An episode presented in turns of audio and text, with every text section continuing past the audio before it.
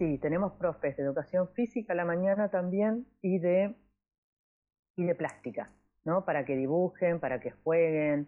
Eh, obviamente también para los profes no es sencillo, porque a ver, no es que hago una actividad y el chico me sigue, no.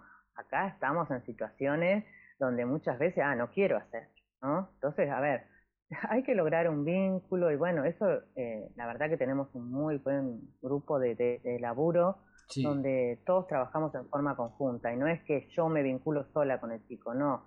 El parador al final es una cosa que entre todos eh, hacemos como eh, un todo, digamos, como que y podemos lograr que, que, los chicos al final hagan tarea o que vayan a hacer de a poco, ¿viste?